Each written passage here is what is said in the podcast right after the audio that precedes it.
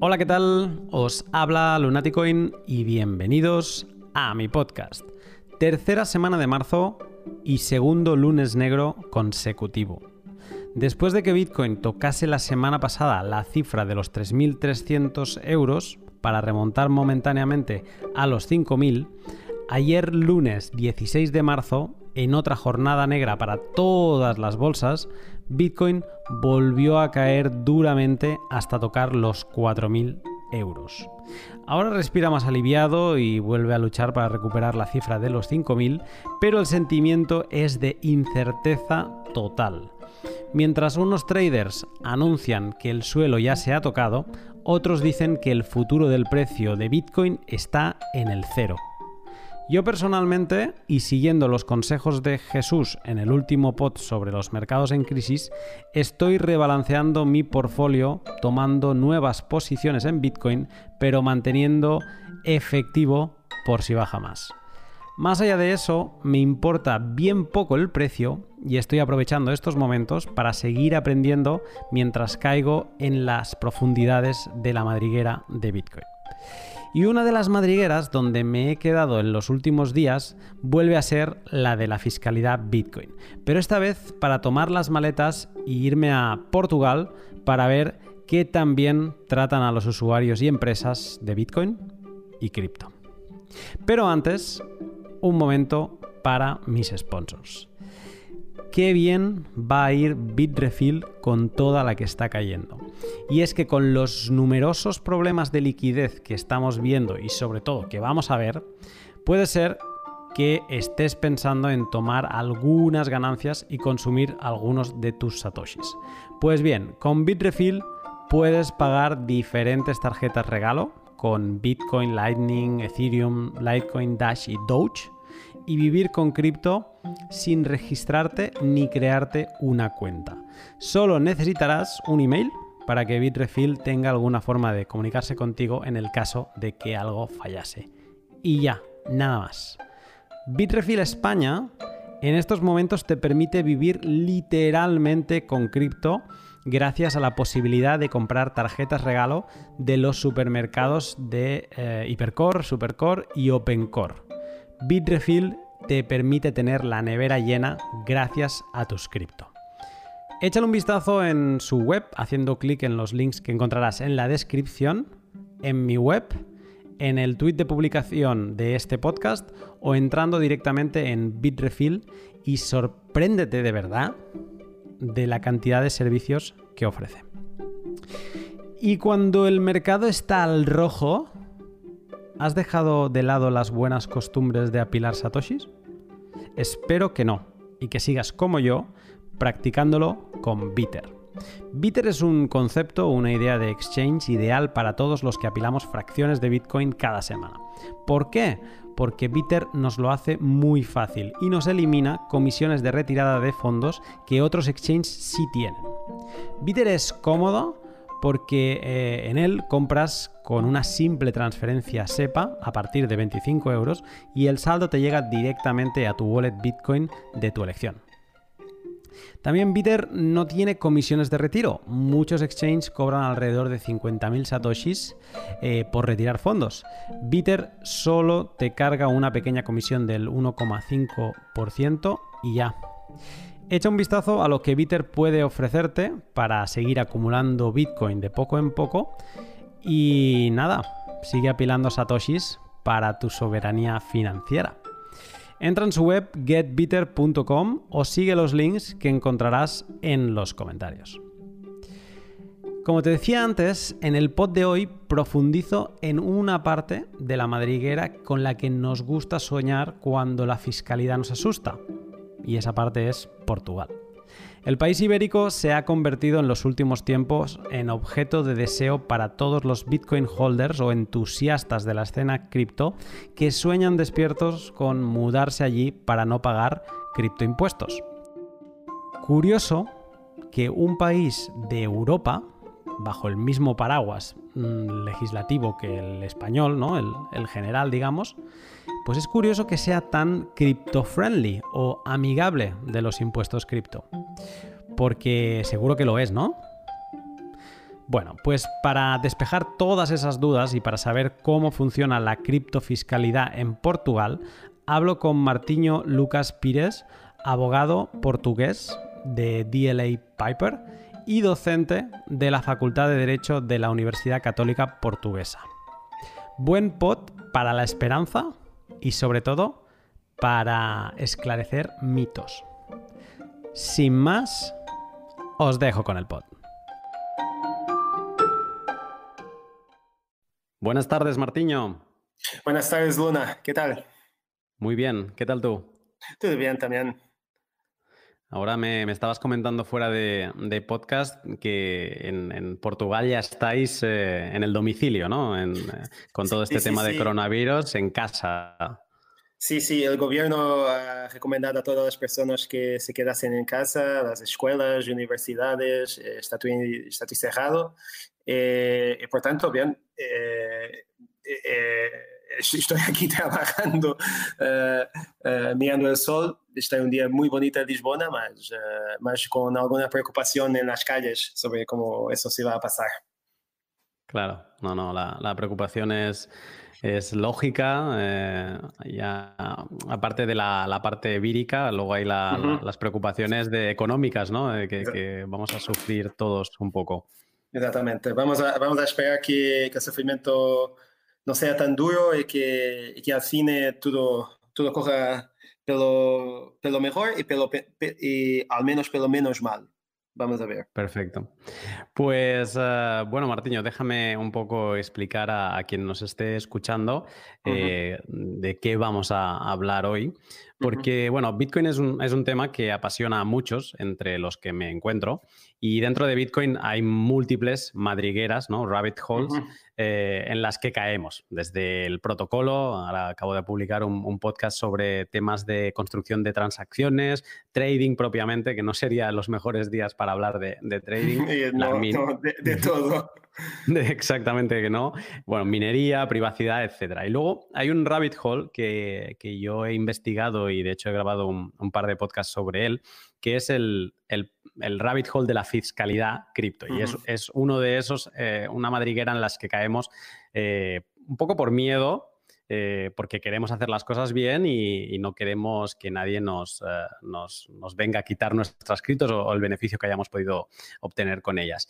Entonces, en esta madriguera fiscal, eh, cuando he hablado, por ejemplo, también con, con Cris Carrascosa, que es eh, la abogada mm, especialista en, cripto, con quien hablé en, España, pues Portugal es una palabra que aparece últimamente mucho, ¿no? Y sobre todo es una, una palabra que te, da un poco de esperanza y, eh, te hace pensar en positivo.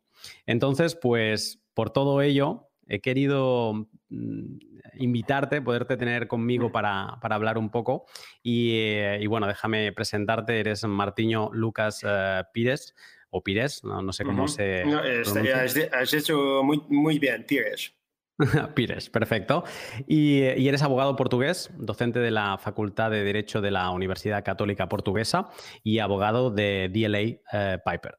Entonces, antes de continuar, Martiño, eh, y más allá de lo que acabo de explicar ahora, eh, quería preguntarte un poco si podrías explicarnos cuál es tu background como abogado y cómo llegaste tú a todo este mundo Bitcoin. Muy bien, uh, muchas gracias por, por, la invitación en primer lugar, eh, por la, creo que va a ser un, un episodio interesante. Entonces, uh -huh. eh, yo empecé con Bitcoin uh, por la parte académica. Yo hago, estoy haciendo un doctoramiento en Derecho Europeo, -huh. Derecho Económico Europeo.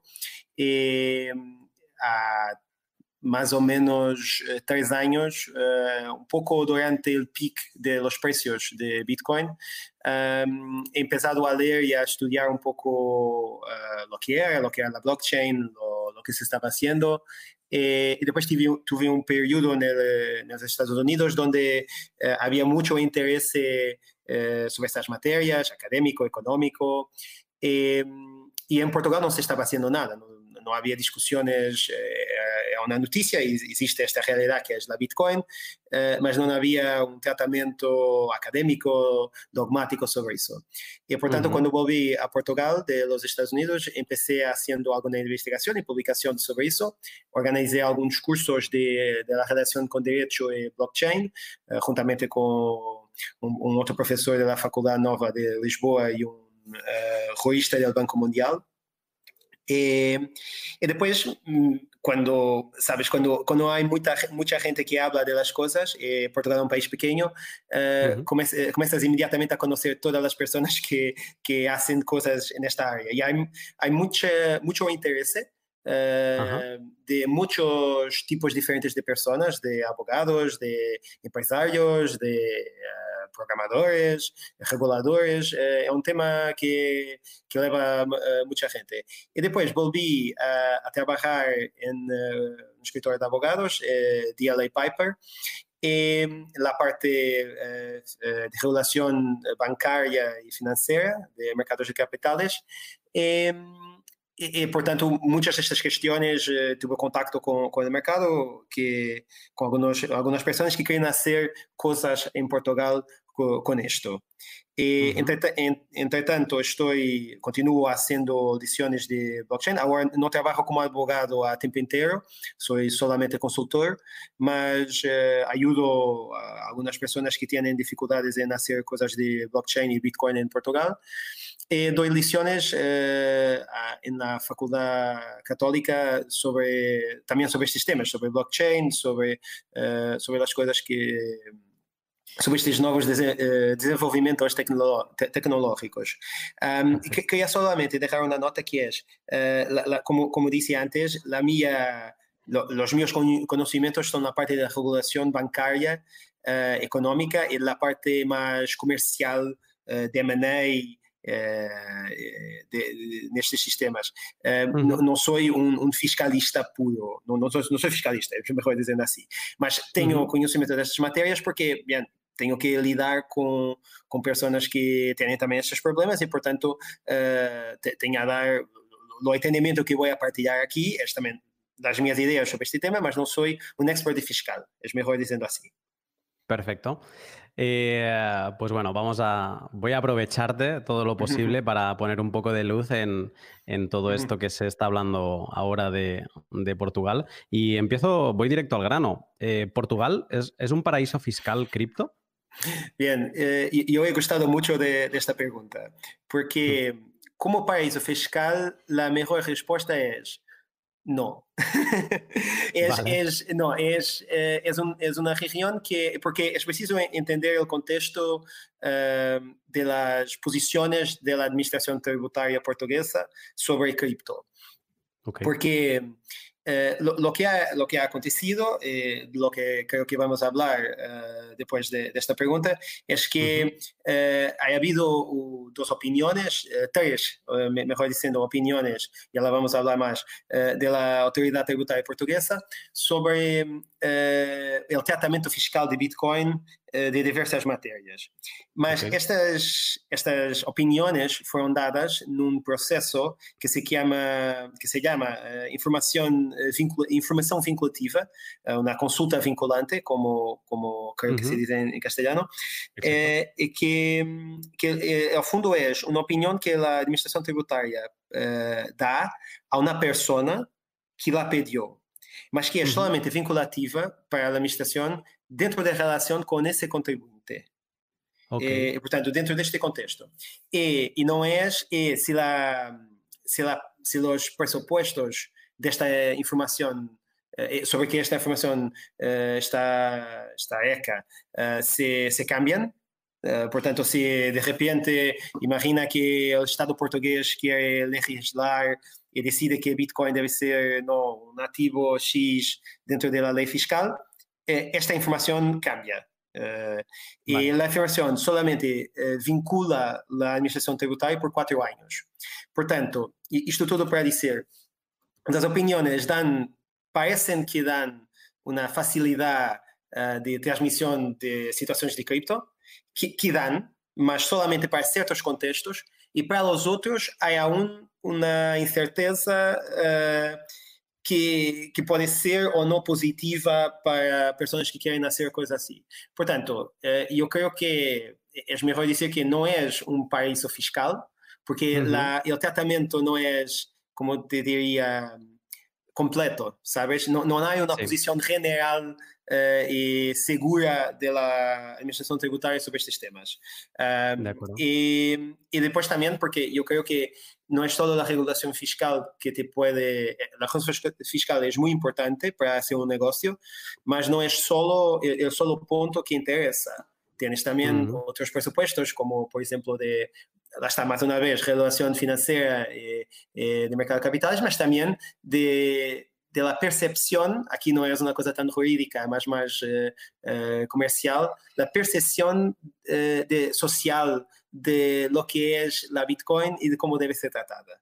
Y ahí no lo sé si Portugal se puede llamar aún un, un paraíso fiscal. De acuerdo. porque para la agencia tributaria portuguesa, a día de hoy, ¿Cómo considera Bitcoin? ¿Es, eh, ¿Lo considera como un dinero o un activo? ¿No lo considera porque no se ha pronunciado? ¿En qué punto está? Bueno, eh, lo que, la primera comunicación de la, eh, de la autoridad tributaria fue en, una consulta de 2016, de final de 2016, sobre que, la pregunta que han hecho a la autoridad tributaria el tratamiento más general, cómo se debe tratar do ponto de vista fiscal uh, los rendimientos de cripto, de, de, de criptomoedas. Uhum. Criptomonedas, isto é importante, porque não há uma palavra sobre Bitcoin, etc. Há, uma, portanto, um entendimento general das criptomonedas. E, e a autoridade tributária, o que basicamente diz que não, não se sabe bem o que é Bitcoin, o que são as criptomoedas, mas que, à data de, dessa informação, não se podiam ser, por exemplo, passadas a, a, ser, a, a, ser consideradas, por exemplo, como valores mobiliários, ou posições uhum. em sociedades, ou como, como ações, ou assim. Portanto, lo, lo que considera, considera que é uma moneda vi, virtual. Lo que isso pode ser ou não, não é? Porque não, não temos conceitos de moedas virtuais, eh, como Exacto. conceito jurídico. Portanto, depois, em 2019, uh, la, la, la autoridad tributaria ha, ha, publicado dos comunicaciones sobre uh el IVA, sobre el tratamiento de, de criptomonedas, especialmente de Bitcoin, en el ámbito de IVA. Eh, por tanto, aquí ya más específico uh, que, que, la otra, y aquí eh, la autoridad tributaria subscribe el entendimiento del Tribunal de Justicia de la Unión Europea, en el caso Edquist, uh, de 2015, em que basicamente considera que é um meio de pagamento, não é uma moeda uh, com curso legal de poder liberatório, portanto, como uhum. o euro ou como o dólar, mas é uma moeda virtual que serve como meio de pagamento, portanto, como uma, um meio de pagamento contratualmente aceito, uh, estabelecido entre duas uhum. partes de um negócio, por assim dizer. E, portanto, eh, eh, lo, lo, que temos hoje é para Bitcoin é este meio de pagamento. Okay. Para as outras criptomoedas, não sabemos aún uh, eh, que, é, ou pelo menos para a autoridade tributária, não há aún uma definição muito concreta e definida. De acordo. Eh, mencionas que ha habido estas tres consultas vinculantes, que es uh -huh. un poco las que rigen el tratamiento eh, fiscal, pero entiendo que también legal eh, de las criptomonedas. Y, mm, la de 2016, eh, sé que es sobre ganancias de capital cripto en, en, personas físicas. Ahora has mencionado la del IVA de 2019 y uh -huh. mencionabas otra más también en 2019. No sé si podrías explicar un poquito más sobre estas tres eh, consultas vinculantes que, que explica cada una de ellas. Claro, la, la, primera de 2016 es sobre, no es, eh, es sobre cómo, cómo eh, un contribuyente debe é, entender que na compra e venda de cripto é, uhum. é tratada por o Cisco. E, okay. É, e, o Cisco o que faz é, é começa a considerar, um, ou mirando é, uh, lá, é, entendo, ou fazendo um pouco um estudo uh, curto, não é? Estamos falando de uma informação que tem duas páginas, uh, sobre uh, que tipo de de rendimentos, que, que, tipo de estes ganhos com compras e vendas de, de, de criptomoedas, e, uhum. esta troca, este câmbio de, de criptomoeda por moeda real, que rendimentos são? se são acréscimos patrimoniais, ou lo que se llama los capital gains, las ganancias patrimoniales. Uh -huh. Ganancias patrimoniales, sí. Si son uh, rendimentos de capital, portanto, uh, rendimentos que debían de, de juros, por ejemplo, Como intereses del banco. Exatamente, intereses del banco, exato. Uh, estou a às vezes, eh, tienes las dificultades. Entre los dos, yo, yo, si tuviera que hablar portugués lo, lo reventaría, pero eh, exagerado. Entonces es mejor tu nivel de español, me parece. Sí, vamos a tentar, vamos a ver. Mas, mas si, si, algo no, no, está claro, dime, lo, lo repito o procuro explicar. De otra, perfecto, no, no, está perfecto. E, e a terceira, como rendimentos empresariais ou profissionais. Uhum. E, e, depois, é, nestes tempos, basicamente, a autoridade tributária avalia eh, se a cripto pode ser considerada sobre qualquer uma destas categorias. Na okay. primeira categoria, como eh, uma capital gain ou assim, uhum. eh, dentro de lo que a lei portuguesa considera uma, uma capital gain, eh, creio que considera que, que la Bitcoin, as criptomoedas não se podem, a hora de hoje, eh, eh, ser eh, consideradas como uma, um capital gain. Não, não estão previstas na lei, não, não caem em uma categoria que está prevista na lei. Ajá. Quanto a, a, las, a, los rendimientos de capital, como se dice, eh, dicen también que eh, el rendimiento aquí es obtenido por la venta de la Bitcoin, no por, eh, no, no, no se retira del, del rendimiento en sí. Uh -huh. Por tanto, no, no, Bitcoin no, no es un interés, no, es rendimiento uh -huh. de capital, básicamente diciendo así. Y después, contra la categoría B, que es lo que eh, parece más interesante, es decir, si es o no una, un, si, si, es un rendimiento, si puede ser un rendimiento de función profesional.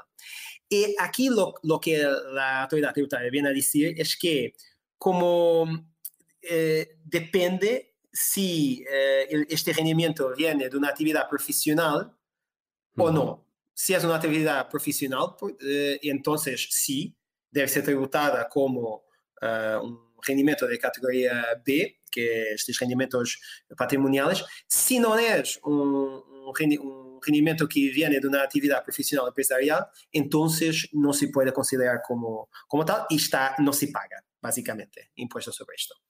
Eh, vale. Y por tanto, esto ha generado uh, mucha atención, sobre todo sobre este último punto. Depois, las otras dos, como te dice, eran sobre... Tengo, tengo un, segundo, un segundo rápido sí, sí, eh, claro. para, para, aclarar. Entonces, en esta, en esta um, consulta vinculante de 2016, eh, uh -huh. lo que viene a decir es que eh, si no es mm, una actividad profesional, que es lo que mucha gente se ha encontrado uh -huh. eh, de Bitcoin que compraron en 2013 o en 2014. Ay, mira, pues ahora está a 20.000, ¿no? Y lo vendo. Y realmente esta gente tiene su trabajo.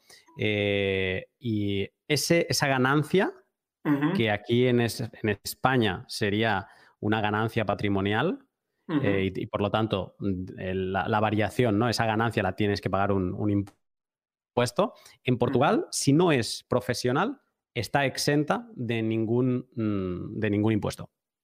Sí, sí, o, o pelo menos no está eh, coberta por eh, estes três impostos. Portanto, por imposto de rendimento de capital, por imposto uh -huh. de acréscimo patrimonial e por rendimento empresarial profissional.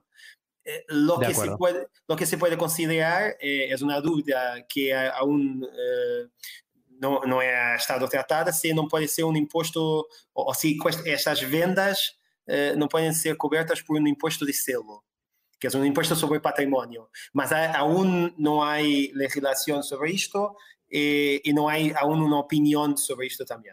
Mas é o único caso em abstrato que pode existir. Mm, vale, de acuerdo. Eh, quando, mira, quando, hablamos, te... quando, hablamos, de impostos de patrimônio uh, mais à frente, podemos falar disso, desse, ponto de imposto de selo.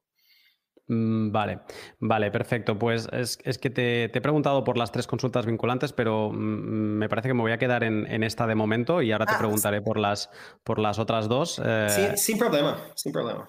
Perfecto, porque me parece muy interesante. Entonces, eh, sé que esta pregunta quizá es reiterar lo que te acabo de preguntar, ¿eh? pero solo a modo de ejemplo, si a nivel personal, eh, lo que me estás diciendo, yo compré Bitcoin a mil dólares y vendo a diez mil, sobre, estas, sobre estos nueve mil dólares que he ganado, mm, nada, no tengo que pagar nada. Nada, nada si esta compra de Bitcoin que lo has, que lo has hecho eh, não é efetuada dentro de, daquilo que pode ser considerado uma atividade habitual econômica e profissional. Por exemplo, se tu és um trader, se tu lo haces isso para compras e vendes Bitcoin, mas depois para conseguir um, lucro uh, para terceiro ou, ou assim, uh, então uh, se estás prestando um serviço econômico aí, então aí estás coberto.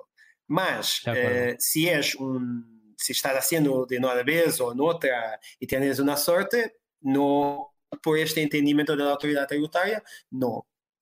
Porque la, cuestión, porque la cuestión de la opinión es sobre la habitualidad de, de, la actividad que estás haciendo.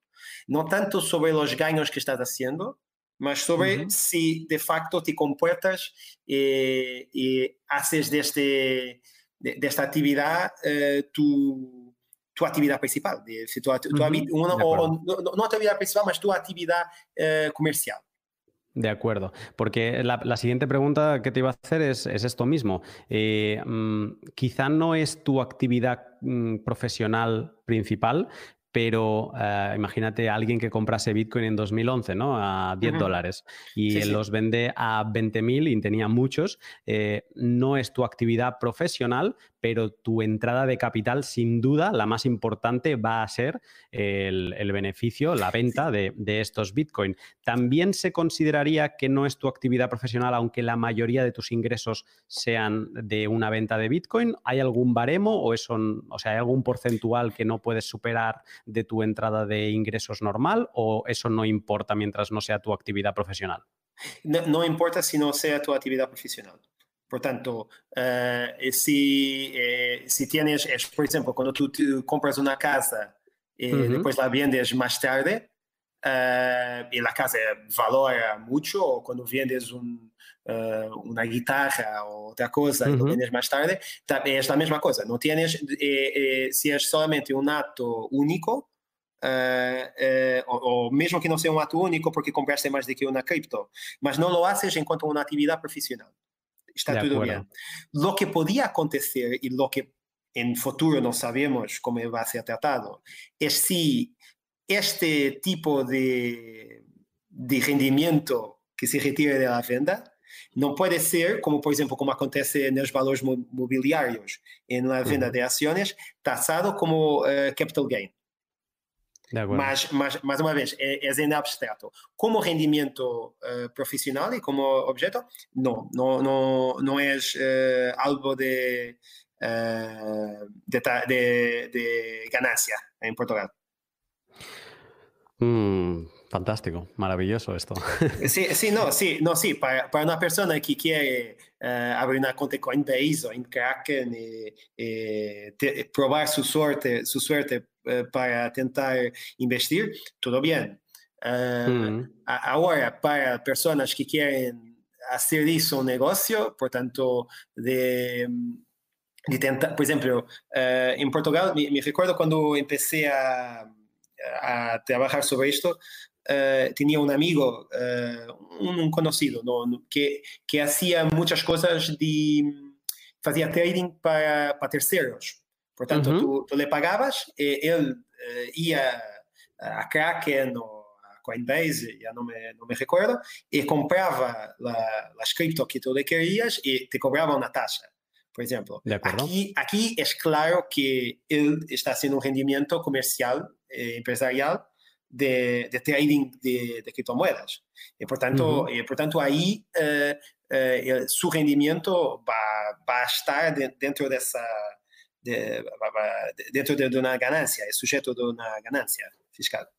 De acuerdo. Eh, siguiendo con este tema, porque ahora que mencionas eh, Coinbase, eh, me, has, hecho acordarme de, las tarjetas cripto, ¿no? Estas que, con las que puedes pagar gastando criptomonedas. Ah, sí, sí, sí, sí. Te, voy a hacer una pregunta antes, pero mm, para llegar ahí, que es, ¿cómo quedan entonces con esta norma o con esta consulta vinculante, que al final es importante irlo recordando, que no es ninguna norma, es simplemente una, una respuesta que ha dado la, autoridad tributaria, eh, ¿cómo quedan los intercambios eh, cripto-cripto? Porque aquí en, España, aunque tú tengas Bitcoin y quieras comprar eh, Ethereum y no sales a euros, sino que simplemente cambias Bitcoin por Ethereum, eh, em, en España se considera que tú has vendido Bitcoin y has comprado Ethereum, ¿no? O sea que ha habido un paso a euros y de euros a, Ethereum otra vez. ¿Cómo, cómo queda en, Portugal? Eh, es una cuestión que, que, no, que, no, que no se sabe aún porque yo creo, porque el problema también es que no, el mercado aún es pequeño y por tanto no hay una exposición aún muy grande de estos intercambios cripto-cripto en Portugal. Y por tanto, y después también porque las otras cripto, yo creo que este va a ser el problema de regulación eh, más crucial, es saber si las otras cripto son o, otras cripto que no Bitcoin, que yo creo que no solo por la opinión del, Tribunal de Justicia de la Unión Europea, mas las opiniones del Banco Central Europeo y, eh, eh, de, otras organizaciones internacionales y reguladoras sobre eso, eh, ya tiene un estatuto como una moneda, mesmo que virtual, una moneda verdadera. Em, el estatuto de las otras no se sabe porque tienen utilizaciones y funciones diferentes de Bitcoin. Hum. Eh, um, um, pouco a, a, um pouco a mesma situação que está acontecendo nos Estados Unidos com o tratamento uh, como valores mobiliários de algumas, de algumas cripto, não é? como se Ripple é uma security, se uh, Ethereum, se Ether é uma security ou não, agora não é, é uma commodity, mas uh, e eu creio que enquanto não, não há uma, um entendimento sobre que sobre que criptos são moneda e que criptos uhum. são outra coisa, porque se forem outra coisa, como por exemplo securities ou sistemas, ou, aí podem ser capital gains, sua venda. Eh, claro. E portanto, e, tens esse tratamento. E portanto, Uh, não há uh, neste imposto cripto cripto esta posição de de, venta de, de, intercambios que están aquí, si, si, está haciendo como una actividad profesional, bien, yo creo que, que, va, que se va a quedar otra vez con un rendimiento eh, de empresarial y profesional. El problema después va a ser si no es otra cosa también. Si ahí no tienes también una más-valía, uh, sin necesitar de, de, una alteración muy grande a la ley. Mas, mas, esto, mas en este tiempo no, no se sabe la respuesta. Hmm, curioso. Eh, o sea, en esto hay un, vacío legal, digamos. A un, vacío, legal, exactamente, a un vacío legal. Y, es importante, eh, Luna, em, eh, aprovecho también para decir una cosa sobre las informaciones vinculantes, que es claro que la información vinculante es solo para aquel caso, mas claro que la autoridad tributaria, bien, está legalmente vinculada a hacer aquel comportamiento, a hacer las cosas, solo si un tribunal lo dice que no que, que, deve hacer outra coisa é que a autoridade tributária está desvinculada à sua própria informação. Uh, mas também é preciso dizer que, claro que uma informação destas no mercado uh, tem um peso e um valor, porque se a autoridade tributária, na situação igual, discrimina, temos um problema legal, que a autoridade tributária não vai acarreter. Portanto, uhum. é importante também fazer, menção que essas informações uh, são para algunas personas, más tiene un impacto de mercado muy grande. De acuerdo, entendido. Y entonces la, pregunta a la que te mencionaba antes que quería llegar es mm, que un individuo eh, que simplemente holdea, ¿no? que tiene cripto, Bitcoin o algún otro tipo de, criptomoneda podría en Portugal utilizar estas tarjetas eh, como la de Coinbase que mencionábamos para gastar y un poco mm, despreocuparse de los problemas eh, fiscales. Eh, si gasta, vamos a, vamos a suponer que hablamos solo de, eh, la definición que había dado en la consulta vinculante de 2016 eh, mm, sobre mm, monedas virtuales, ¿no? Vamos a, obviar estas cripto que podrían ser securities ah, para ponerlo más sencillo en la pregunta. Pero si yo tengo monedas virtuales en, esta tarjeta de Coinbase, en teoría un usuario no profesional podría consumir servicios en, en Portugal sin preocuparse de un una fiscalidad mm, complicadísima? Sí y eh, no, porque mm, eh, ahí eh, tienes un, problema que una cosa es tú compras Bitcoin y compras una cosa una cosa es tú, compras Bitcoin. Otra cosa es pagar o, o, hacer negocio o actividad profesional con Bitcoin. Otra cosa es hacer pagamento de bienes y de servicios con, uh, el, con, con, este tipo de activos. Y ahí la respuesta, la respuesta también no, no se sabe si no va a ser, por ejemplo, si, si tú quieres pagar salarios con cripto, uh -huh. por ejemplo, uh, ahí eh, sería taxado fiscalmente. O, o, o, se diría que porque está, estás pagando un beneficio salarial y por tanto tienes que lo taxar. Si uh -huh. quieres pagar, por ejemplo, rendas uh, con un inmóvil, um, hay entendimientos que eh, pagarías también, si pagas con cripto, también estaría cubierto por normas fiscales, las, eh, la categoría F, por ahí dice. Y por tanto, si, vale. dice, si dice también que si tú quieres pagar servicios y bienes, por tanto, si estás usando, utilizando eh, cripto, como en esos cartones, cripto como pagamento, como modo de pagamento, uh -huh. eh, entonces ahí puedes también eh, tener que ser eh, cubierto por, por, por, el fisco. De, pero en esto me estás diciendo, por ejemplo, el, el famoso caso de, de, de, pagar en Starbucks, ¿no? En un café. Sí, sí, sí. Eh, sí, sí, sí, sí. ¿Refieres, por ejemplo, que obviamente ese café eh, tendría la obligación de, de, pagar un IVA? Sí, eh, tendría que pagar el IVA. Sí, bueno, ahí teníamos de ver, mas en principio Uh, o que está em, causa aí é no, porque o IVA vai sobre a atividade, sobre, sobre uhum. o serviço e sobre o que está fazendo. Uma coisa é o serviço de comprar Bitcoin ou de vale. trocar, fazer, fazer câmbio. Esse é um serviço e que está tratado, ou que o Tribunal de Justiça e as informações vinculantes trataram de uma maneira. Uma outra coisa é tu, esse serviço de pagar o café. E, e o serviço de pagar o café, tu eh, o si tú quieres pagar el café con una Bitcoin o con una caneta o con, una, uh -huh. o con un papel uh -huh. de, uh, que, que, no tiene, que no es de dinero, Starbucks te puede aceptar. Si Starbucks dice, yo te acepto eso como modo de pagamento, muy bien, eh, lo puedes hacer, es un modo de pagamento contratualmente acepte, mas eh, eh mas esse modo de pagamento será também taxado como um, um pagamento de bens e serviços. Vas a, vas a, cobrar, vas, vas a ser cobrado por aí. Portanto, o, o enfoque de, la, de las normas fiscales é, é sempre um, uh, qual é a atividade que está em causa, Uhum. Se a atividade é compra de Bitcoin, se a atividade econômica é compra de Bitcoin, se a atividade econômica é compra de café, e, e ao mesmo tempo a mesma coisa com o IVA.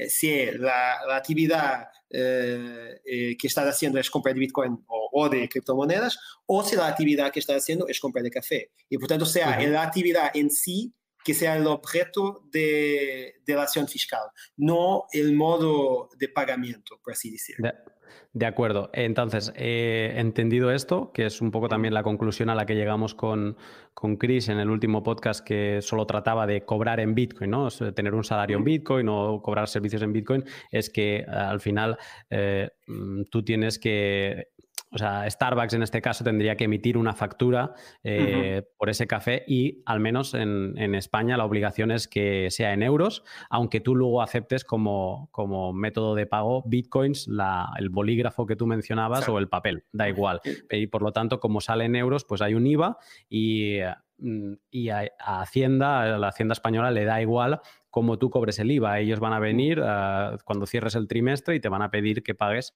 el IVA que tú has declarado, ¿no? Eh, pero por la parte del usuario, no la parte del comercio, por la parte del usuario, eh, digamos que, claro, como no hay capital gains, no hay ganancias de, patrimonio, puedes estar exento. Sí, sí, estás bien, estás bien. Es como, es como tú, tienes, tú tienes la Bitcoin, tú arranjaste de la manera que conseguiste, tienes el dinero. Si, lo, si el otro quiere aceptar ese dinero virtual como, como modo de pagamento, muy bien, y tú lo pagas. Y, no, estás, y no estás sujeto a, a eso, a impuestos, a ganancia. Entonces, esto me lleva a otro punto que quería preguntarte, que es eh, la obligación de información, porque ya lo hemos mencionado nosotros a nivel España cuando salió, por ejemplo, la tarjeta de, Coinbase, pero hay muchas, ¿no? No, por centrarme solo en la, de ellos, eh, tarjetas cripto, que mm, era una locura porque cada, cada pago eh, te obliga a declarar unos, unas ganancias o pérdidas patrimoniales y luego, sobre todo, eh, tú tienes un requerimiento de control de todos tus movimientos porque son activos, como los consideran aquí. Por lo tanto, cada movimiento que tú hagas, aunque sea para pagar un café en el Starbucks, tienes que tener un control, una contabilidad de movimientos de, esos activos. Porque luego es posible que si cuando haces tu declaración de la renta, Hacienda quiere investigarte, pues que estés obligado a enseñarle toda la información de todos los movimientos eh, para que se la crean. Eh, en Portugal, ¿cómo queda esta obligación de información? ¿También tienes que llevar una contabilidad muy rigurosa? Eh, es una respuesta que aquí, aquí lo voy, me voy a limitar a decir solo que es, em, no tienes que, la autoridad tributaria, por ejemplo, para ciertas cartas como por ejemplo Revolut, uhum. uh, ou, ou, esse tipo de pagamentos. ele disse que, uh, por exemplo, Revolut não tens que declarar a conta de Revolut que tens. Uhum. E, portanto, e, e também não há uma obrigação legal que tens que declarar que tens Bitcoin. Que tu uhum. tens Bitcoin, a menos que utilizes esse Bitcoin com uma forma, por exemplo, para relações eh, empresariais, e eu creio que eh, se tu, por exemplo, tens como recurso financeiro para além de de otro tipo de, de ganhos. Si tienes eh, eh, Bitcoin y es una hacienda y quieres hacer cosas con, financieras, que ahí vas a tener que declarar de alguna forma que, que, tiene, que usas Bitcoin para ese propósito. mas, não sei porque, mas não sei porque provavelmente vais ter que, vais ter que fazer uh, um câmbio de Bitcoin com Fiat para, ter, para, para poder ser taxado uh, no país. Mas uh, de uma obrigação, não, não tens uma obrigação de declarar que tens Bitcoin à Hacienda. Uh, não tens como, como, individual, não tens uma obrigação de, de, dizer eu tenho meu patrimônio Bitcoin é este, meu, meu, uh, patrimonio de, de Ether es esto, no, no hay uh -huh. ninguna obligación uh, de, de, de hacer esto ahora sobre eh, en Portugal. No, al mismo tiempo, es preciso decir que hay aún mucha, como te digo, la, eh, la imagen de, del mercado de, las cripto, de lo que son las cripto y de cómo pueden ser utilizadas eh, en Portugal por el medio político regulatorio, es aún muy, eh, como dice, conservadora. Muy, uh -huh. y por tanto hay mucha eh, preocupación sobre si tienen cosas o no. Por tanto, alguien que tiene, por ejemplo, o que utiliza sus cuentas bancarias para hacer muchas transacciones cripto, y transacciones cripto muy elevadas, por ejemplo, uh -huh. hay un riesgo serio que los bancos uh, activen uh, sus, sus controles de anti-money laundering. Anti laundering, sí. sí. Anti-blanca de capital. Exato, e, e, e, é preciso também dizer que em Portugal a diretiva, a quinta diretiva de anti-money laundering, não está aún transposta. Portanto, e nessa diretiva já há uma previsão para a venda de moedas virtuais, já está, uh -huh. já está estabelecida, mas em Portugal aún não tienes regulação para essa, para essa situação. Mas os bancos estão, portanto, fazendo, os bancos e, e mesmo uh, os tribunais e a polícia, uh, sempre que vem uh, muito dinheiro generado a partir de coisas ligadas a cripto, eh, estão muito atentos e vão perguntar coisas.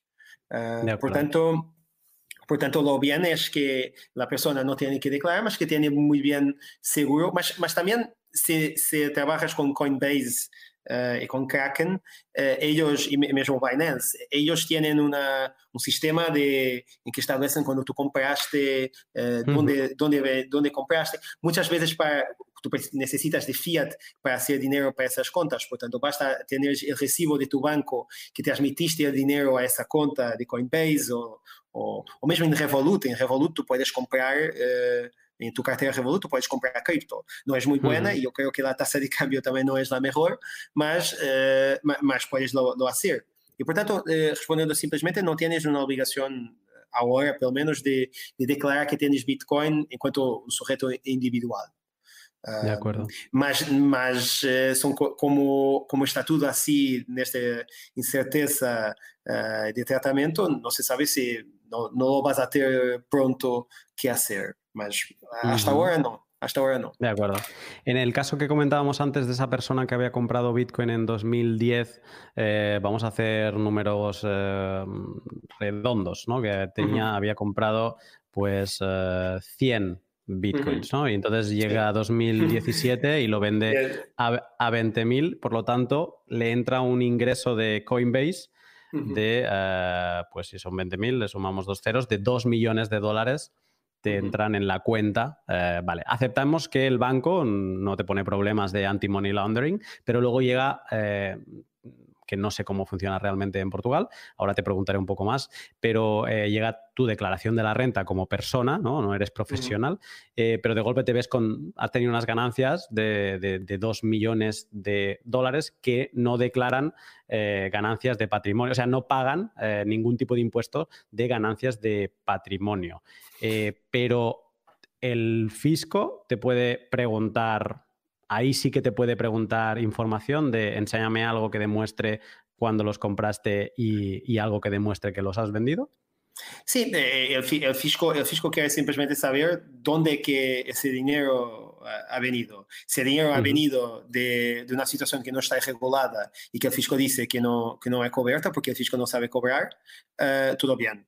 Uh, y, más quiere ver esa prueba. Si el fisco simplemente quiere, quiere la confirmación que, que, no, que é uma situação que está isenta uh, de tratamento fiscal. Portanto, portanto nesse aspecto eh, é todo isso que é necessário. De acuerdo, vale. Perfecto, pues mm, cubiertas las, las, necesidades de información, me queda una pregunta que, también me gusta saber cómo funciona en cada país, que es sobre el impuesto del, patrimonio. En, España depende de la, región donde vivas. Eh, por ejemplo, en, Cataluña empiezas a pagar eh, a partir de medio millón de euros eh, de que tengas que te sume de valor pues todo el patrimonio que tengas, ya sea líquido en la cuenta bancaria, en, propiedades, la suma de todo, ¿no? Y es de hecho, una de las características que muchos eh, holders de Bitcoin se, agarran ¿no? así con fuerza es que si tú no vendes no tienes, que, no tienes eh, acto impositivo y por lo tanto no, has de pagar nada. Eh, pero el impuesto del patrimonio, aunque tengas, no hayas vendido Bitcoin, por ejemplo, este mm. caso del que comentábamos de haber comprado Bitcoin en 2011, si ahora en 2017 tú ah, pasaste el año y tu em, valor mm, latente de, esos Bitcoin, aunque no hayas vendido, supera el mínimo del impuesto de patrimonio, estás obligado a pagar el impuesto de patrimonio, aun que no hayas vendido Bitcoin. ¿Esto cómo queda, cómo queda en la parte cripto en Portugal? No sé ni si tenéis impuestos sobre el patrimonio en Portugal. Eh, tenemos solo impuestos sobre patrimonio inmobiliario, por tanto sobre propiedad de casas eh, y así. No tenemos sobre el, patrimonio inmobiliario, por tanto sobre dinero, sobre fortuna, como, como se dice, fortune tax. Eh, no tenemos eso, por tanto tu não tens que pagar sobre o rendimento que, que tens, eh, ou, ou, não é rendimento, porque rendimento já por disso sobre a propriedade que tens em Bitcoin, nesse aspecto. Portanto, se tens 2 milhões, muito bem, tens 2 milhões. Se tens, eh, e se tinhas eh, em um ano 500 mil e depois tens 2 milhões, não há, não há incidência sobre isso. De acordo. Perfecto, un puntito más para irnos a, vivir todos a, Portugal. A Portugal. Eh, vale, antes de, preguntarte por las otras dos consultas vinculantes, eh, estamos dejando de lado a, todos estos profesionales de momento, eh, con las preguntas que he hecho, que sí que se dedican en, su, trabajo a, trabajar con Bitcoin, ¿no? Y esto ya pues podría ser desde traders, fondos, cripto y, otro tipo de, negocios que, que, pudiera haber. ¿Significa esta parte de que los profesionales sí que han de pagar? Simplemente mm, significa que mm, pues, eh, tendrán que pagar eh, lo que en España sería impuestos de sociedades, ¿no? El impuesto para las empresas. Y si eres un trabajador mm, pues, eh, autónomo, tendrás que pagar, declarar todos esos beneficios, todos esos pues, rendimientos por la función profesional. En, el, en España sería en el IRPF. ¿Es, así? Sí, eh, lo que tienes que hacer es, si, si, si es un trabajador eh, autónomo independiente, tienes que pagar sobre lo, sobre lo que pagas, eh, sobre los rendimientos que te retiras de esa actividad. Si es, un, si es un trabajador dependiente no, y, y está, está, haciendo cosas también en Bitcoin, también tienes que pagar. Y si es una sociedad que, que está trabajando en esa área, también tienes que pagar ganancias de capital de, en ese aspecto lo que Vale, o sea, no, exactamente. O sea, si tú compraste, mm, por la razón que sea, para tener eh, un, pequeño pool de Bitcoin para poder operar en tu negocio, compraste un Bitcoin a 1000 y luego lo vendes para tener liquidez a 10.000 y, y eres profesional, eh, ahí sí que esos 9.000 dólares de... Mm, que has tenido de beneficio, digamos, eh, pagarás un impuesto de ganancias patrimoniales sobre esos 9.000. ¿Es así? Sí, sí, sí, si esos fondos fueron comprados, ahí la cuestión puede ser más complicada, si esos fondos fueron comprados para utilizar en la actividad profesional de la empresa, si hacen parte de la actividad profesional que la empresa tiene que hacer.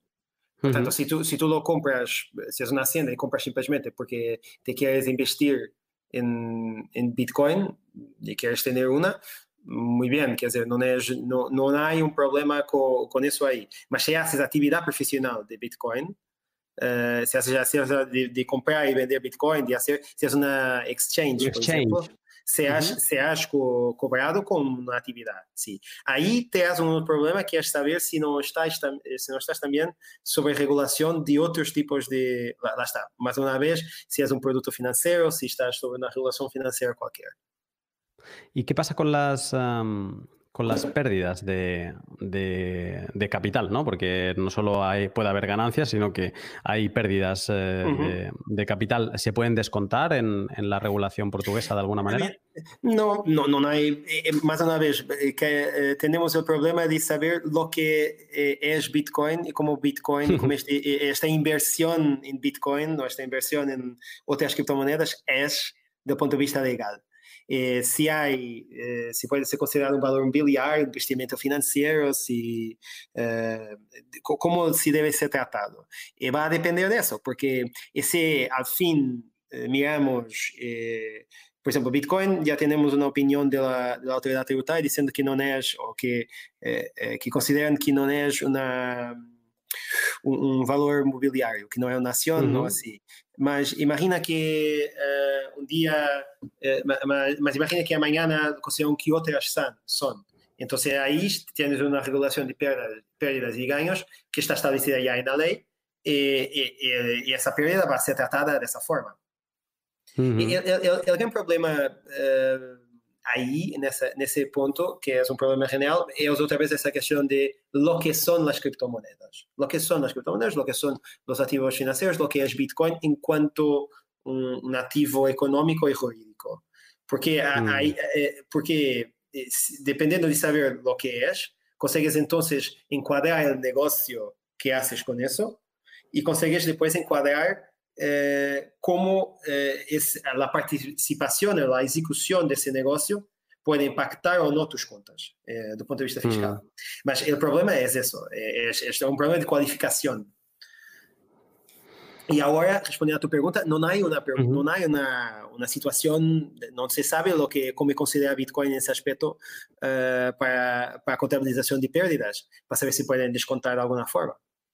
Hmm. es el problema de, es el problema de la, no regulación afectando, pudiendo retirar beneficios a las empresas en ese aspecto. Hmm. Sí, en este caso a mí ya me, falla el conocimiento, no, no, no, llego a más. Sí que en, España sí que se pueden descontar las, las pérdidas, porque como se consideran para todo el mundo ganancias eh, mm, patrimoniales, pues también se deben considerar pérdidas patrimoniales. Y bueno, aquí hay un máximo, un 25% cada año, puedes descontarte de las pérdidas, em, pero eh, sí que es posible. Y entonces, bueno, es, una parte importante, ¿no? Porque mm, a mí me da la sensación, un poco cerrando toda esta parte de, la consulta vinculante de 2016, que esta consulta beneficia mucho a los usuarios eh, eh, bitcoiners eh, por pasión, ¿no? Pero a los profesionales mm, no les trae ningún beneficio, simplemente les obliga, como en muchos otros países, a, pues con una regulación no fácil, digamos. Sí, sí porque, porque el, problema, el problema es, eh, eh, concordo completamente, eh, porque el problema es que tú no tienes, al menos en Portugal, no tienes aún, también porque somos una sociedad, yo creo, más comparativamente con España, por ejemplo, más com mais medo, sabes? Com mais uh -huh. uh, medo de, del risco em algumas coisas. E, e portanto, nesta coisa de, de, las, de las cryptocurrencies, há aún muito muito medo de locação, se, se ajuda no branqueamento de capitais, se, se o investimento vai trazer muito dinheiro, se, se vamos perder tudo, se é um scam. Há aún muito, muito este entendimento. E, e esta informação ha ajudado uh, eh, muito a, a as pessoas que têm pequenas partes de Bitcoin, porque, porque não há um mercado, não, é? não há um impacto social aún grande do que, do que são as Bitcoins. Não há gente que há, em Portugal, deve, deve ter havido gente que ha ganhado muito dinheiro com, estes, com estas coisas, mas não é representativa, não, não, não tem um impacto na sociedade. Uhum. E, mas assim que, come, que começar a ter, que, a, que empresas, empresários eh, querem começar a investir a séria em Bitcoin, e, y, en cripto, en los reguladores, ahí eh, eh, se va a tener que tratar y regular esta situación. Yo creo que es solo mm. eso que estamos a esperar. O eso, o, o, o que la Unión Europea tome posiciones sobre, sobre esta situación, digamos así. Claro, al final, al final todos estamos en Europa y, y cuando Europa habla, pues no nos queda otra, o hacemos un Brexit o, o no nos queda otra que, que aceptar. Em, perfecto. Em, entonces, mm, tenemos las otras dos consultas vinculantes. Eh, habías mencionado eh, que una era sobre el IVA. No sé si comenta alguna cosa. Ah, las dos son de lo mismo. Son dos sobre, sobre el IVA, sobre más o menos el mismo asunto. Em, eh, la única diferencia es que la segunda, una de las preguntas que se han hecho a la autoridad tributaria era sobre la tributación del mining. Sobre, portanto, eu sou um miner e recebo uh, por minha atividade de la rede la Bitcoin. É para saber como, este, como se deve enquadrar fiscalmente eh, este salário, entre aspas, não é? que, que estou recebendo do protocolo. Se, de, como para IVA. Devo, deve ser tratado de que forma? E, mas a, a resposta da autoridade tributária ha sido a mesma que, que a resposta que é dada para el IVA. Portanto, a autoridade tributária, no seguimento do Tribunal de Justiça, uh, considera que a Bitcoin é um meio de pago, está isento de IVA, uh, e, e, portanto, aqui também este recebimento uh, de este recebimento de, de salário, digamos assim, del miner, este rendimento del miner, está, também está isento, isento de IVA nesse aspecto. Eh, vale, o sea, es, las dos consultas vinculantes hablan del IVA. Creo que esto también lo, comenté en su día eh, con, con, Chris. Eh, sí, el, o sea, el IVA también es la misma situación aquí en España. Básicamente que cuando tú compras Bitcoin no tienes que, pagar ningún tipo de IVA. Exactamente.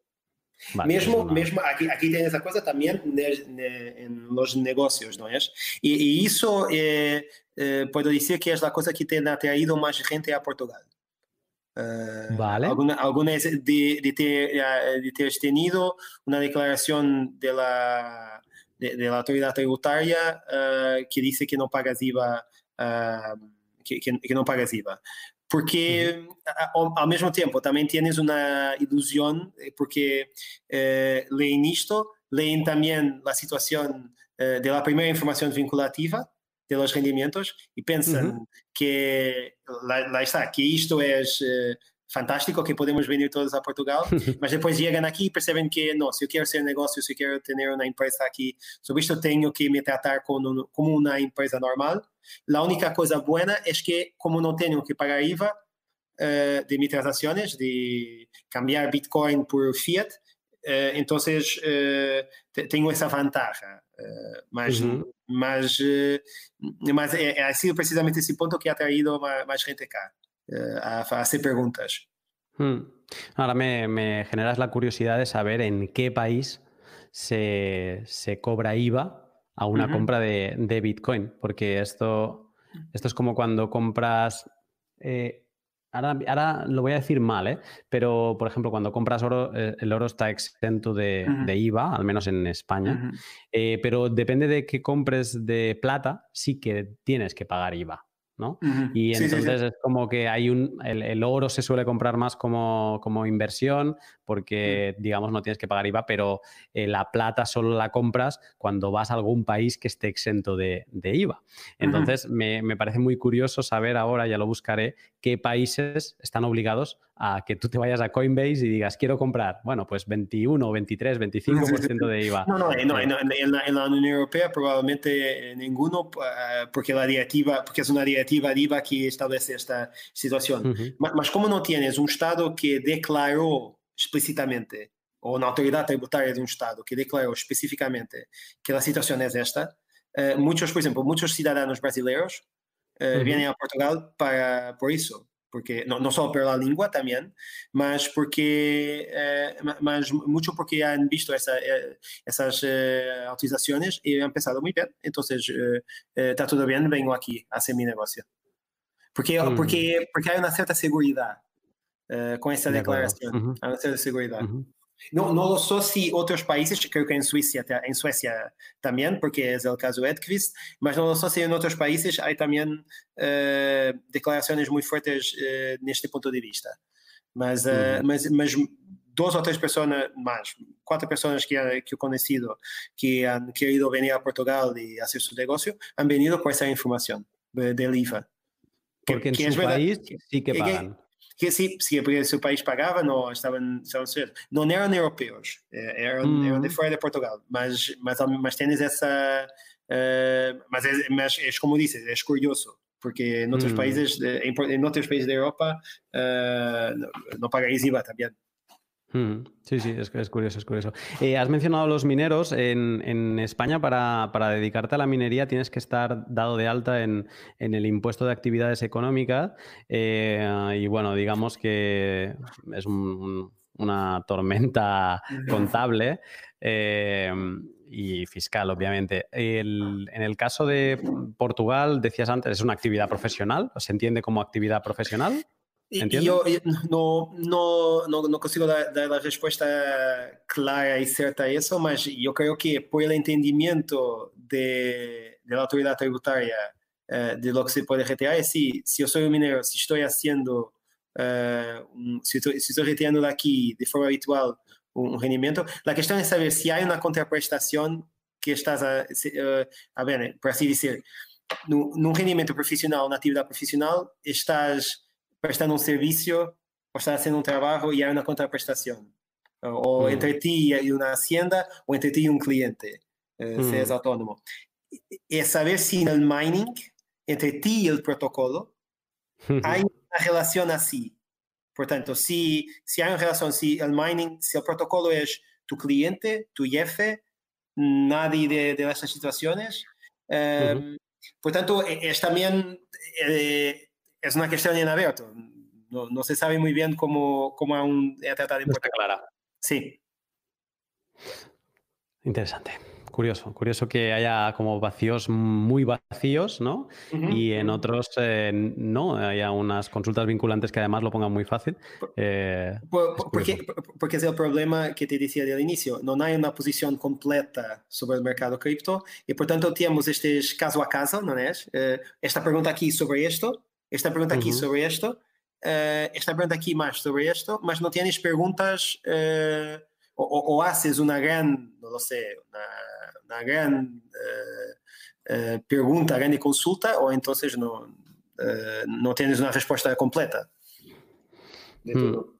Eh, no te lo he preguntado antes, eh, pero como los, eh, las ganancias a nivel profesional y empresarial sí que pagan impuesto, hmm. no sé si en España creo que es un, un 20% el es que ahora la cabeza me falla, el 25, ahora, me falla, el, impuesto de sociedades. Eh, ¿Cómo es el, impuesto de sociedades en Portugal para en tener Portugal, En Portugal, el impuesto de sociedad, el impuesto de IRC, impuesto sobre rendimientos de empresas comerciales, es 21. 21. Vale. Perfecto. Pues queda, queda el dato para quien, quien lo quiera saber. Em, yo me, quedan las últimas preguntas. Em, que, no van tanto a la parte de las consultas vinculantes, sino un poco pensando a, futuro, porque parece sorprendente, ¿no? somos países hermanos, eh, compartimos la, península ibérica y, en, cosas como lo de las ganancias eh, de patrimonio, pues eh, somos tan distintos. Y ¿Cómo, cómo, crees que es, o sea, por qué crees que es posible que, se den estas diferencias a día de hoy si todos estamos en, bajo el paraguas legal europeo? Bien, yo creo que, se ha dado por dos razones. Una cosa es eh, que los impuestos, eh, como los estados mantienen la soberanía orçamental bien, mantienen la soberanía orçamental entre aspas, ¿no es? Porque eh, no, no, pueden hacer todo lo que pueden, tienes el déficit excesivo, tienes reglas de limitación de, de gastos del orçamento, mas en general los estados pueden decidir lo que quieren cobrar o no cobrar. Mm. Fuera el IVA, que es, que es europeo, mas el resto pueden decidir. Y, y, e este é um problema porque devido à competência, à concorrência fiscal que vas a ter uh, eh, e que tens hoje em dia contra em, em vários estados. E depois tens um problema que é a regulação de capitales, de mercados financeiros uh, eh, e bancários, só ha começado a tornar-se más centralizada en Europa eh, en los últimos 20 años, 20, 30 años. Y, y, por tanto hay aún mucho campo que está dependiente de la relación uh, e del poder de las autoridades reguladoras nacionales, eh, de definiciones uh -huh. de mercado nacionales. Y por tanto, eh, las diferencias se van a establecer ahí. Yo, yo te puedo contar una, una, pequeña, eh, una pequeña historia divertida que tuvo, tuvo, un tipo que, una persona que quería hacer un negocio eh, y que quiere hacer un negocio aún aquí en Portugal. Eh, eh, eh, él eh, no, es español, es eh, sudamericano, mas ha andado en España primero para intentar hacer el negocio. Y sí. dice que quería hacer un negocio de cripto y ha, y ha eh, tentado hablar con la Comisión de Valores Mobiliarios en España. Ajá. Y que cuando lhe apareceu uma pessoa, um senhor uh, uh, muito, muito viejo, Eh, para hablar con él. Le dije que quería hacer una cosa sobre cripto, explicó su, su situación y, el señor dice, cripto, sí, sí, sí, sí, lo, lo so. es una cosa que existe ahora, ¿no? ¿Eh? está de moda. Um, muy bien, muy bien. Eh, tiene que esperar un año o dos hasta que tenemos una posición más segura sobre eso. Y él dice, tío, yo no voy a esperar un año o dos para hacer negocio nesta área, claro. porque esta área está booming agora, portanto não tenho que ir ao outro lado. E que, uh, e depois que a Avenida Portugal, é que ha sentido que as pessoas escutam, que le dan respostas seguras de sim ou não, se as coisas estão graciosas ou não, e estava, estava muito encantado com Portugal uh, nisso. E eu creio, eu creio que o grande, o grande problema de, e, que eu creio também que está encantado, mas, mas também uh, uh, as razões de, de encantamento também não, não podem passar para todos os casos. No caso claro. dele, ha passado bem.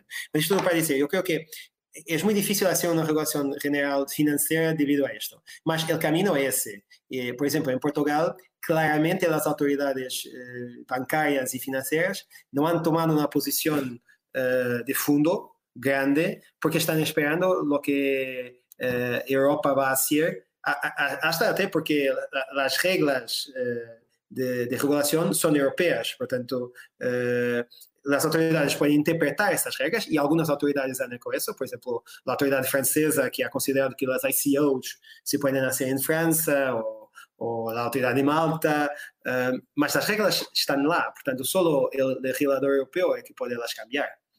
Um, ¿dónde, ¿Dónde es que este modelo va a andar? Yo creo que va a andar según el interés que el mercado consigue demostrar. Por ejemplo, yo veo en Alemania que los bancos ya pueden hacer servicios de custodia de cripto. La pueden, mm. Ya entrar en ese negocio. Yo creo que cuando la banca comienza a experimentar con estas áreas, la banca y otros negocios tradicionales, por ejemplo, si más do que un Starbucks uh, uh, empieza a aceptar cripto como pagamento, si puedes ir en FNAC o Corte Inglés y pagar también en cripto, la regulación va a tener que acompañar este mercado. Porque ahora lo que mm. tenemos es una cosa interesante, uh, con que, que tiene un producto especulativo prácticamente, las personas lo, lo utilizan, mas si quieres dar una, una otra utilidad funcional y, y, pública a esto y crear y alargar el mercado, tienes que esperar que los players grandes entren para la regulación también venir eh, en mucho más tiempo. Porque si no, estamos metiendo regulación paso a paso o pasito a pasito sobre algunas áreas muy específicas uh, uh, AML, anti-money laundering, uh, hmm. algumas coisas fiscais que aparecem por aqui ou por ali, mais nada, não tens uma visão de fundo disto. E, portanto, se diz que a comissão vai, agora com o coronavírus, não, não, não vamos a saber, mas se, se vai continuar assim, mas uh, se diz que a Comissão Europeia está preparando uma comunicação mais uh, general sobre tratamento jurídico de cripto em Europa, uh. Eh, que é para, para ser lançada no final deste ano, mas vamos ter que esperar e para saber o que, o que vai passar. Uh, assim, portanto, agora o que veo é que o mercado está a crescer, há mais pessoas que estão interessadas em fazer este negócio uh, em Portugal e em outros sítios, e portanto, o caminho vai ser claramente de, de regular. Agora, como, em que moldes e como se deve passar, vamos a ver. Genial, ¿eh? ¿eh? Gracias por esta respuesta porque es, eh, yo creo que es, eh, es, muy buena y con mucha perspectiva de, de, de lo que está pasando y, y bueno, esperemos todos que, que, la, que, la, Unión Europea en algún momento regule, como bien decías, que sepa categorizar eh, las criptomonedas y que, y que tenga a Bitcoin esperemos, crucemos los dedos, en algún, o sea, que quiera facilitar de alguna manera a Bitcoin como, uh -huh. como medio de pago y que no lo ponga tanto en, en, la, en la parte de los activos. ¿Tú, tú crees que, que, esto será posible o no? ¿Eres más yo, pesimista? Yo, no, yo, yo, creo que Bitcoin, Bitcoin ya ya va a ser prácticamente una divisa, una divisa virtual, una, un medio de pago, de pago uh, se va a ver más o menos, por, porque hay, mucha, hay también mucho interés americano y asiático en funcionar con Bitcoin bien. Uh -huh. um, lo, que, lo que me preocupa más son el tratamiento uh, general de otros tipos de criptoativos. Uh, pronto, não tanto Ether, mas, uh, por exemplo, los, o, o, Litecoin, por exemplo, mas Dash, DAI, uh, uhum. las stablecoins, la, los, porque esse tratamento, essa possibilidade de ter situações jurídicas representadas de forma virtual, uh, mas, uh, e encriptada, mas muitos tipos diferentes de situações jurídicas, por exemplo, esta ideia de tokenizar tudo, não é? Vamos a tokenizar mm. o título de habitação, vamos a tokenizar o título do veículo. Bien, uh, mas temos regras sobre como são as formas do título do veículo, como são os títulos de, de habitação e como são transmitidas e como são guardadas e seguras. E, portanto, quer dizer, é, é, é, ele tratamento de um, de, de um criptoativo, por assim dizer, uhum. é, é crucial para que o mercado eh, possa saber como uh, o que pode e não que pode ser. E, o tratamento vai vir, eu quero mais uh, rápido, nel, nel quanto a, a los criptoativos que são instrumentos financeiros. E, portanto, esta área toda que agora está a começar, DeFi, Decentralized Finance e isso mm. tudo, uh, vai ser o primeiro objeto de regulação uh, forte por, por, la, por la União, eu creio. Mas mm. vai depender todo do crescimento deste mercado. Se Bitcoin vai ter um pique outra vez para 20 mil, para 30 mil, uh, com mais gente a entrar, com mais gente a desenvolver aplicações, se em Ethereum, Ethereum 2.0 empieza a bombar, a, a crescer muito e a ter uh, muita gente a entrar e a fazer muitas aplicações lá uh, e, e, a criar um verdadeiro mercado, então aí a, a regulação vai ter que aparecer e vai ser sobre esse, sobre esse foco. Uh -huh. veremos. Estaremos aquí para, esperemos, para ver, para ver, cómo, cómo va. Pues ya eh, para liberarte de, este tiempo que te estoy robando y como, como última pregunta, eh, ahora habrá mucha gente que, que, se estará preguntando, ostras, pues, pues oye, quizá quizá que me plantee irme a vivir al país eh, vecino. Eh, entonces, te quería preguntar así a grandes rasgos, obviamente es un tema muy profundo y, que requeriría consultoría y quien así lo desee, pues que, se informe un poco a ver con quién lo puede comentar. Pero así a grandes rasgos, ¿qué, qué es importante eh, para, por ejemplo, los españoles en este caso? Si queremos ser residentes fiscales en, Portugal, eh, ¿es sencillo? ¿No? ¿Hay algún tipo de golden visa como lo ha habido en, España? No sé si sigue existiendo. Eh, ¿cómo, ¿cómo, está un poco toda esta parte? Em, tienes aún na situação de Golden Visa, mas que é vai ser revista e limitada, que, é, é okay. que más Golden Visa para cidadãos de países eh, não da União. E depois Unión. Y pues tienes un, que é o regime dos eh, residentes eh, habituais. habituales, eh, uhum. portanto, para hum, pessoas que eh, vêm a Portugal uh, para fazer uma atividade, uh, mas têm uma atividade um, no outro local, atividade essa que, que tem que ser uma atividade, um, como se diz, eu tenho, eu tinha aqui uma nota uh, com o título, um, que, porque tem, que ser normalmente uma atividade, um, de que, onde que encontrei isto que estava falando? Perdona, porque tinha uma no nota, uma nota sobre isso escrito aqui. Ah, essa aqui, pronto. Muy bien. Um, porque tienes, uh, basicamente, tienes que ter uma atividade uh, por assim dizer, uh, de alto valor acrescentado. Uh, portanto, uhum. por exemplo, se, é, se és um, um, um como dizer, um negociante com a empresa com uh, muito uh, desenvolvida, muito tec de uhum. ponta, tecnológica, arquitetos, consultores, médicos, managers. Um, y por tanto uh, puede ser que por ahí uh, puedas venir y tener ese tipo de, en, en, que tienes una tasa fixa de 20% para, de, de, tus rendimientos profesionales en Portugal. Okay. Por ese, uh -huh. por, ese, por ese, modo. Y otros tipos, por ejemplo, rendimientos prediales a 28%, 28% uh, más valías a, a 50%, etc. Por 10 vale. años. Um, qual, qual é, qual é, eh, é, não é difícil tornar-se residente fiscal eh, em Portugal. O que normalmente meus amigos de táxi dizem é que é muito fácil chegar a Portugal e tornar-te residente fiscal. É muito difícil depois lidar, eh, relacionar-te com o fisco. Uh, -huh. Porque as autoridades tributárias, eu creio que na Espanha têm a mesma ideia, porque a ideia que tenho de trabalhar com, com abogados espanhóis é que Espanha é também muito, muito burocrática. Um, Y aquí también, aquí también es, el Estado es muy burocrático, la, la autoridad tributaria es muy, uh, es muy grande, mas uh, tiene, no tiene para funcionar y para responder a muchos de los pedidos. Y por tanto tiene situaciones que pueden, tipo, podemos decir que a veces no es lo mejor local uh, do ponto de vista fiscal uh, de relação com, com as autoridades. Mas, uh, do ponto de vista de regras, en este régimen ha funcionado muy bien, hemos atraído mucha gente, muchos franceses, por ejemplo, ha sido una comunidad muy grande que ha venido, y con los Golden Visas también he tenido muchas comunidades brasileñas, chinesas que han venido.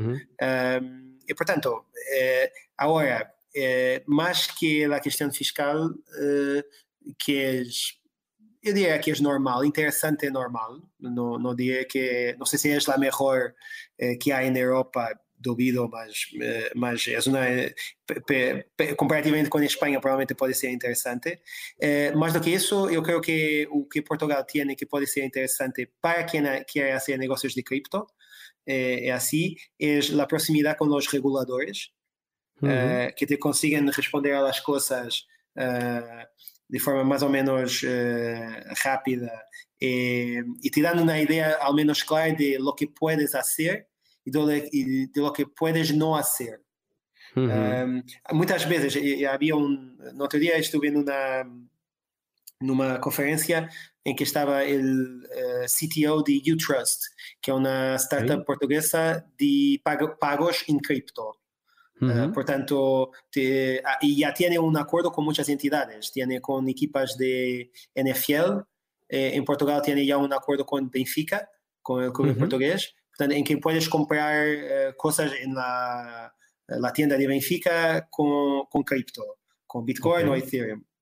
Y, y, son regulados y están, tienen relaciones con el Banco de Portugal, con, con otras empresas.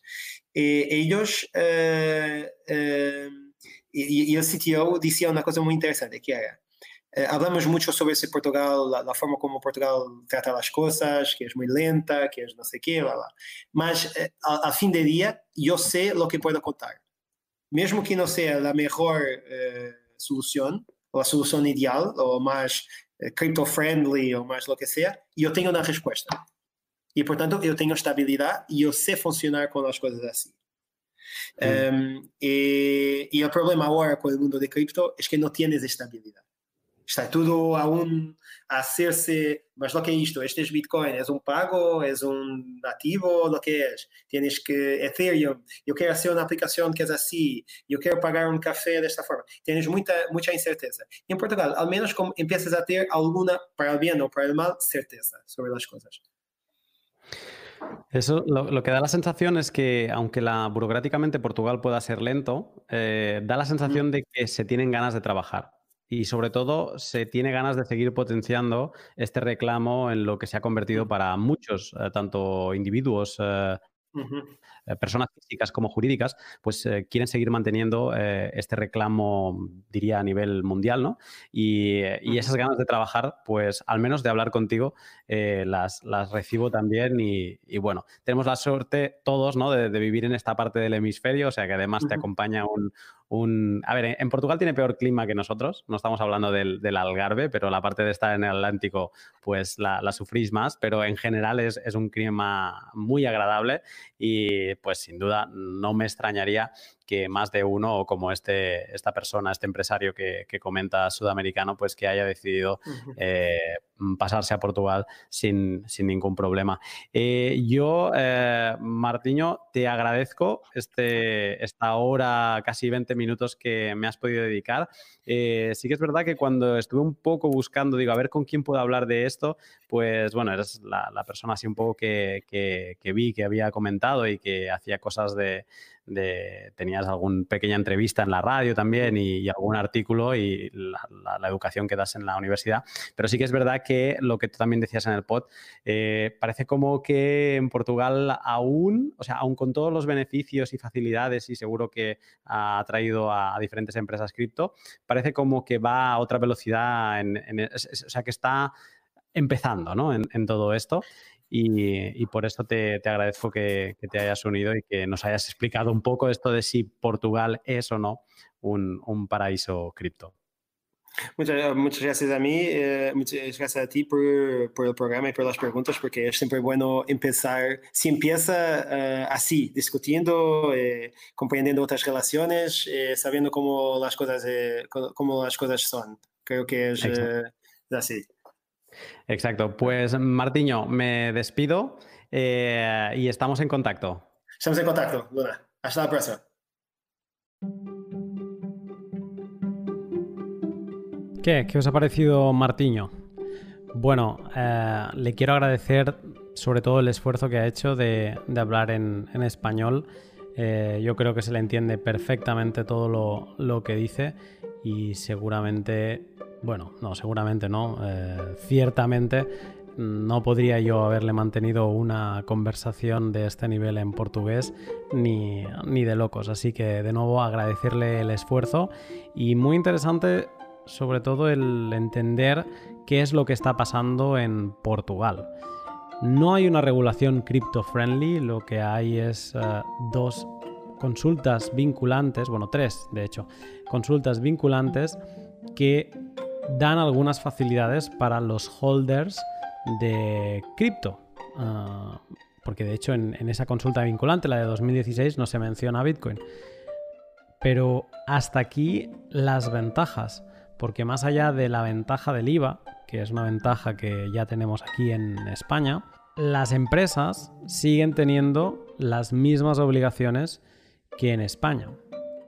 Sí que es verdad que, como dice Martiño, debe haber algo más allá de, la propia regulación que debe estar relacionado con la parte de la comunicación con los reguladores eh, portugueses que hace que las empresas decidan irse a Portugal para tener más certezas de lo que se puede y de lo que no se puede.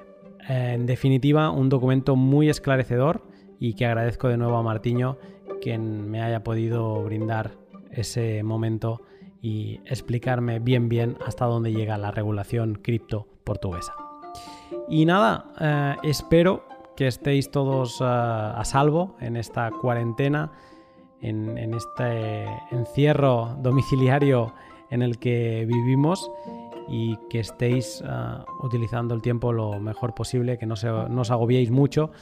Y, bueno, quiero mandar como siempre al final de los podcasts un especial saludo a los Patreons, a los pioneros lunares, selenitas y colonos de Encelado, que seguís apoyando el podcast cada semana eh, incansablemente, ya somos 16, muchas gracias y como siempre, pues esta semana más informe Lunaticoin. Seguiremos con la parte del curso de criptografía 101 eh, para llegar a entender las curvas elípticas y luego poder saltar junto con el otro informe Lunaticoin sobre bits, bytes, Bitcoin eh, a derivar nuestra propia dirección Bitcoin. Desde lanzar una moneda al aire 256 veces para obtener nuestra private key a tener nuestra dirección Bitcoin con la que recibir y enviar nuestros preciados satoshis. Sin más, voy a seguir conectado, voy a seguir atento a toda la actualidad. Me encontráis como siempre en los canales habituales, en Twitter, Telegram, cualquier cosa, no dudéis en escribirme y en uniros al canal del directo Bitcoin 2140 que junto con Arcad, Zero, Immortal pues tenemos y, y estamos siempre comentando todo lo que sucede. Estamos en contacto. Un saludo.